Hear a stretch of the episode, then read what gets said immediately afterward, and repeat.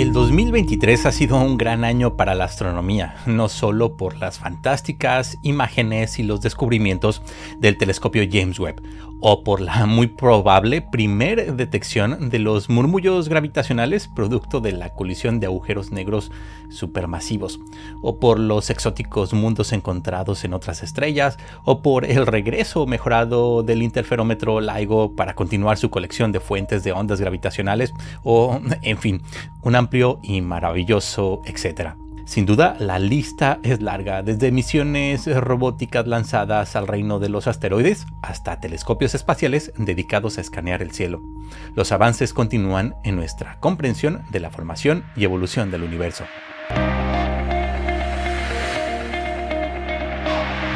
Más cerca de nosotros, los cuerpos menores del sistema solar han tenido su lugar especial en cuanto a logros desbloqueados y descubrimientos inesperados.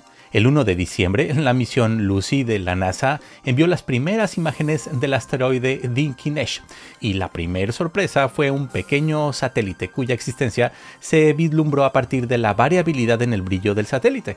Pero vendría otro regalo, un segundo satélite es lo que se llama sistema binario por contacto. Tomando en cuenta que las imágenes fueron parte de una prueba en los controles de seguimiento, los equipos de la misión esperan descubrir cosas aún más fabulosas en el futuro cercano. De hecho, Lucy continuará explorando los asteroides del cinturón principal en ruta hacia los asteroides troyanos en la órbita de Júpiter, a donde llegará en 2027. Se piensa que los troyanos son cuerpos primitivos en la formación del sistema solar, eh, hace más de 4 mil millones de años, y podrían aclarar muchas de nuestras preguntas sobre la migración planetaria y la composición química primigenia de otros cuerpos del sistema. A Lucy le espera una gran aventura entre moles planetarias, desde ahora hasta el 2033, cuando en al menos cinco ocasiones sobrevolará cuerpos del cinturón de asteroides. En octubre de 2023 se lanzó otra misión de cuerpos menores, pero a un tipo de asteroide muy diferente, 16 Psyche, un asteroide rico en metales. Se cree que su superficie es un núcleo planetesimal expuesto, rico en hierro y otros metales de gran valor económico en la Tierra. Pero la verdad es que no todo es brillante en 16 Psyche. Algunas mediciones son bastante conservadoras y ponen en duda el alto contenido en metales del asteroide.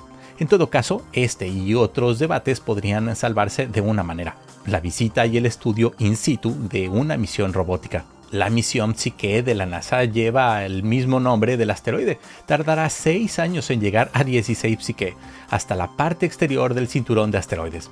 En su camino, la nave estudiará el interior del sistema solar y sus resultados complementarán lo que sabemos de nuestro vecindario planetario. Finalmente, no todas son buenas noticias. Nada nuevo, los recortes en programas de ciencia y tecnología por parte de los Estados Unidos y en especial los dirigidos a la NASA. Algunas disputas en los comités y en criterios políticos en Estados Unidos han pintado un panorama incierto para misiones como Veritas, el siguiente robot de la NASA en lanzarse al planeta Venus. La decisión de retirarle fondos a la ya modesta misión ha frenado su progreso considerablemente, haciendo inviable su lanzamiento para esta década. En realidad, los recortes y retrasos comenzaron en años pasados, desde el 2021 y 2022, con la reasignación de presupuesto hacia otras misiones que o han sobrepasado sus costes o han requerido un impulso mayor para ajustarse a los tiempos de los proyectos. Y es que las misiones planetarias no pueden lanzarse cuando uno quiera. Hay ventanas de tiempo en las que las posiciones de la Tierra y el objetivo son las adecuadas para que los robots lleguen a su destino. Esto pasó con Veritas, cuya primer ventana se cerró en otoño del 2022. A pesar de todo, la misión continúa con la esperanza de ser lanzada en algún momento del 2031. La misión Dragonfly a Titán es otra que ha sufrido recortes, pero en menor grado, retrasando su lanzamiento original de junio de 2027 a julio de 2028. Con todo, es inevitable mantenerse optimista por los siguientes años en la exploración del sistema solar. El rover Rosalind Franklin de la ESA está en fases avanzadas y su primer ventana de lanzamiento está programada para el 2028, llegando a Marte dos años después. Otra sonda de la ESA, JUICE, va en camino de encontrarse con las lunas de Júpiter en julio de 2031, mientras realiza varios sobrevuelos en su ruta por la Tierra y Venus. La sonda Europa Clipper de la NASA está lista para lanzarse en octubre de 2024 rumbo a la luna Europa de Júpiter, donde espera realizar importantes experimentos sobre la superficie congelada de la luna, incluyendo valorar la posibilidad de vida debajo de esta. Así que en general podemos decir que 2023 fue un gran año para la astronomía y la exploración espacial, pero el 2024 pinta mucho mejor. Ojalá que así sea.